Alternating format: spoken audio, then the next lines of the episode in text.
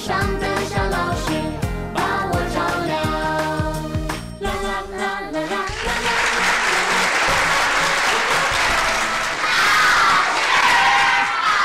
现在是王老师在线坐诊时间，王老师，我儿子白天很容易出汗，晚上从不盖被子，这段时间风寒感冒流鼻涕，这两天感冒刚好，可舌苔后面一块没有苔，是怎么回事？我应该先怎么调理？附上舌苔照，谢谢王老师。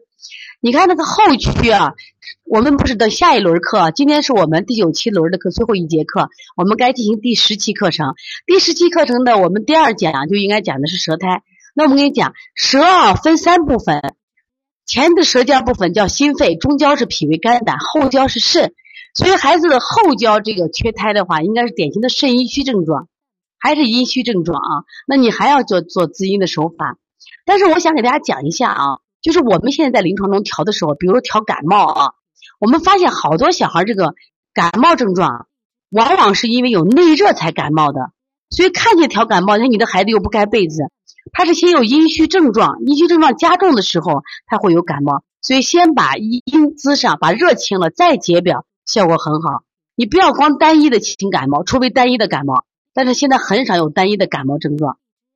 就先做滋阴手法，先清内热。清完内热以后呢，等于是清内热，其实是一种扶正。扶正以后你再驱寒，效果就更好一些啊。第二个问题是，王老师，我女儿内热有鼻炎，一直做滋阴加补脾的手法，已经二十天了，可舌尖这块还是红，有草莓点，我应该怎么做？谢谢您。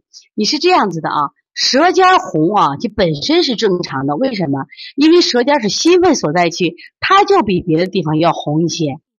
那你现在光一看，他这个尿黄不黄？如果尿很黄，而且孩子呢睡眠不好，说梦话有这样的症状，那你一定要加清心清小肠。如果没有这种症状，就不要加了。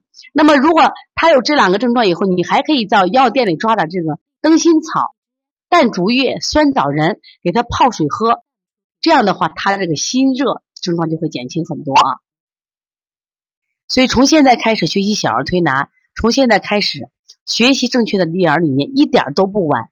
也希望我们今天听课的妈妈能把我们所有的知识，通过自己的学习，通过自己的分享。让更多的妈妈了解，走进邦尼康小儿推拿，走进邦尼康的课堂，让我们获得正确的育儿理念。